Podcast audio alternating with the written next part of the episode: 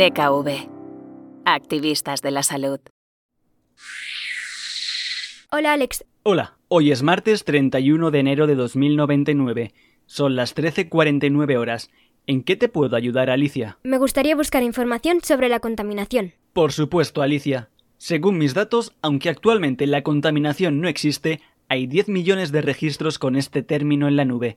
¿Podrías especificar un poco más tu búsqueda? Quiero saber qué era la contaminación y cómo el ser humano consiguió eliminarla. De acuerdo. Según mis registros, hay una persona en tu círculo de contactos que podría ayudarte con tu consulta. ¿Quieres hablar con ella? ¿De mis contactos? ¿Y quién es? Se trata de tu abuelo Miguel. Él fue un importante científico ambiental. Ahora mismo está disponible por holoconferencia. Si quieres, te conecto con él. ¿En serio? ¡Qué bien! Mi abuelo Miguel es el mejor. Sí, contáctame con él, por favor. Hola, abuelo. Hola, Alicia. Qué gusto verte. ¿Cómo te va todo? Pues bien. Oye, me ha dicho Alex que me puedes ayudar con un trabajo del cole. Claro, nada me haría más ilusión. ¿De qué va ese trabajo tuyo? Es sobre la contaminación. ¿Qué era la contaminación, abuelo? Pues es un tema muy interesante, Alicia. Si quieres, te puedo contar la historia de algo que estuvo a punto de pasar hace no tanto tiempo. ¿Sabes que el ser humano hace tan solo unas décadas estuvo a punto de provocar su propia extinción? ¿Extinción? ¿Quieres decir dejar de existir? Sí, o al menos de dañar seriamente nuestra forma de vida en la Tierra. Ahora los medios de transporte o de producción, los cultivos y la ganadería no tienen impacto en el planeta, pero hubo un tiempo en que no era así. Teníamos coches y aviones que contaminaban. Producíamos energía de formas que perjudicaban a la naturaleza y se generaban muchos residuos que luego tampoco se eliminaban y la temperatura media del planeta a comienzos de siglo subía de manera alarmante. Mostrando imágenes de la época.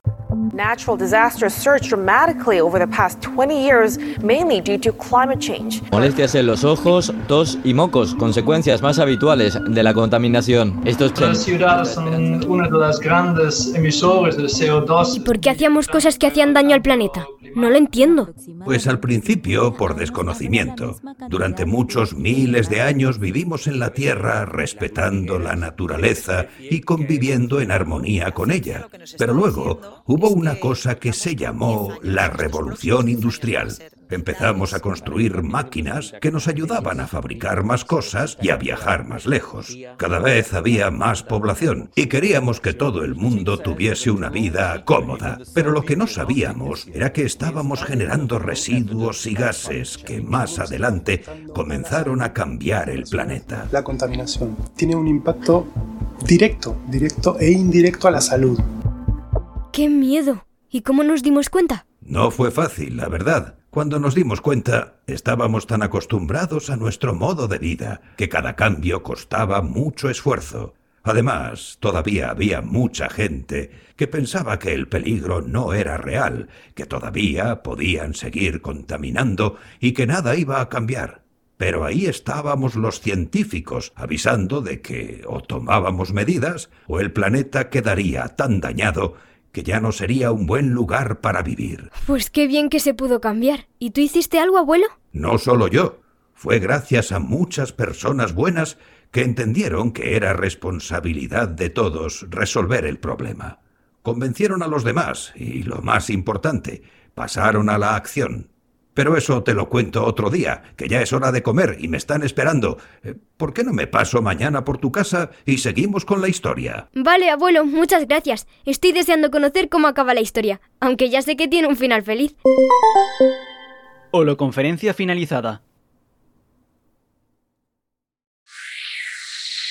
Hola, Alex. Hola, Alicia. ¿En qué te puedo ayudar? Mi abuelo vendrá ahora para seguir ayudándome con mi trabajo de historia sobre la contaminación. Pero mientras llega, ¿podemos buscar una cosa en la nube? Claro, Alicia. ¿Qué necesitas? Quiero buscar qué pensaban los niños como yo de la contaminación hace 80 años. Según mis datos, hay 39.000 resultados para tu búsqueda, entre ellos un archivo de audio grabado en 2021 por un niño de 10 años. Es una cápsula del tiempo digital de la web de una escuela que estaba en este barrio. El nombre del niño fue borrado por temas de privacidad, pero el resto del audio está completo. ¿Quieres escucharlo? Sí, por favor. Reproduciendo el archivo ¿Por qué debemos luchar contra la contaminación? del 21 de junio de 2021. Hola, soy y soy alumno de cuarto de primaria. La profesora nos ha pedido que contemos a los niños del futuro lo importante que es la lucha contra la contaminación. Espero que en el futuro todos estéis bien. Ahora, en 2021, los científicos nos dicen que si seguimos contaminando, corremos peligro. La contaminación no se hace daño a las personas.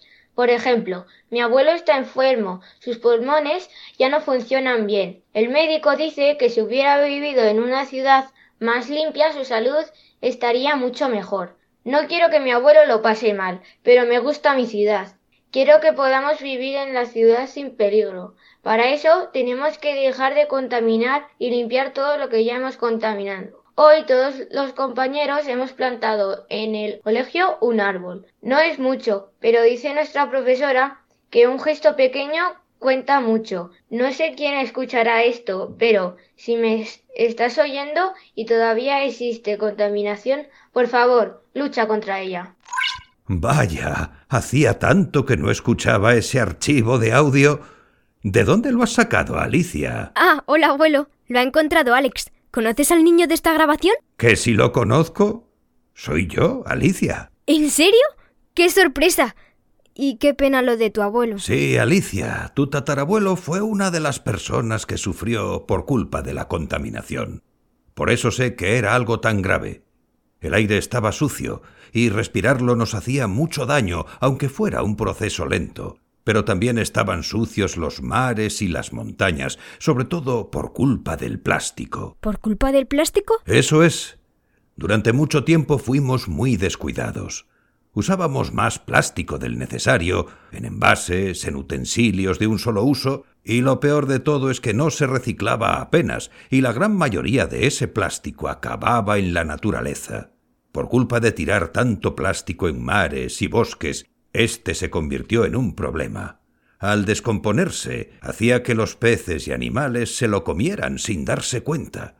También había empresas que los incluían en sus productos, hasta que nos dimos cuenta de que esos plásticos empezaron a inundarlo todo. Se encontraron en el Polo Norte o en la cima del Everest. Vaya, pues sí que estaba mal el planeta. Por eso hice esa grabación. ¿Sabes cómo se empezó a vencer a la contaminación? Pues con mensajes como ese que acabas de escuchar, nos dimos cuenta de que o hacíamos las paces con el planeta, o llegaría el día en que no podríamos vivir más en él. Por eso me hice científico y aporté mi granito de arena. O sea, que tú también luchaste contra la contaminación. Fuiste un héroe. Supongo que todos lo fuimos. Un problema tan importante necesitaba grandes soluciones. El ser humano es capaz de todo, pero a veces no nos ponemos de acuerdo. Poder sumar la voz de todos fue muy importante para el cambio. Me emociono ahora de escuchar ese mensaje que grabé cuando tenía tu edad.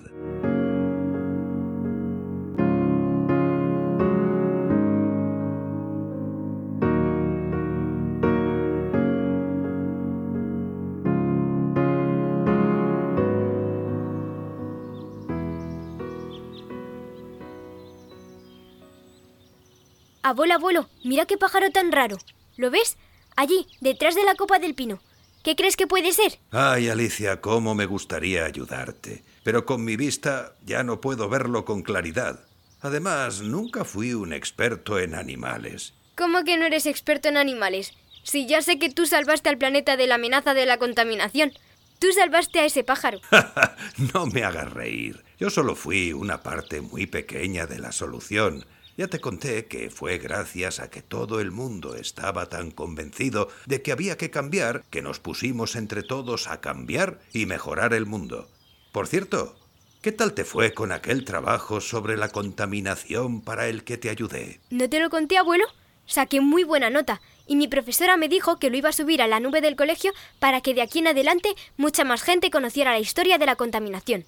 Me dijo que mi trabajo puede ayudar a mucha gente a conocer los peligros de la contaminación. ¡Qué ilusión, Alicia! Anda, monta al móvil que lo tenemos que devolver antes de las dos. Lo ha reservado otra persona y lo tiene que usar después de nosotros. Quiero llevarte a un sitio.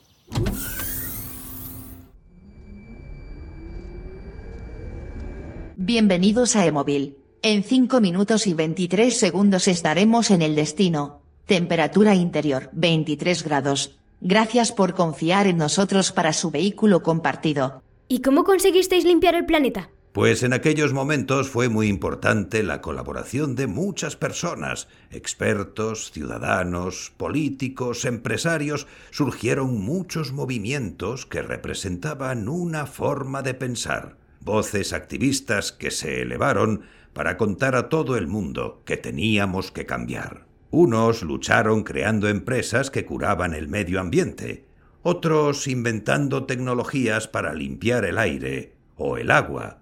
La mayoría tuvimos que hacer cambios en nuestra forma de consumir, de vivir, pero lo que lo cambió todo, Alicia, fue que el mensaje consiguió llegar a todos los rincones. Nosotros habíamos causado el problema, pero la solución también estaba en nuestras manos. Qué buena historia, abuelo. Hemos llegado a su destino. Gracias por usar Emóvil.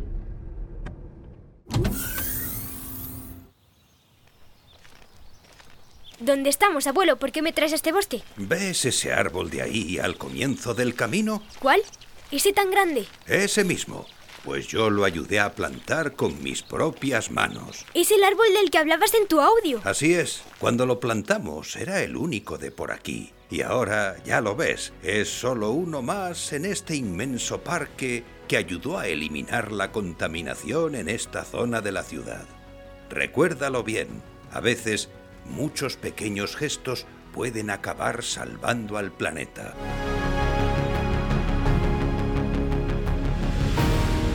Quedan 10 minutos para entregar el Emóvil en la siguiente ubicación.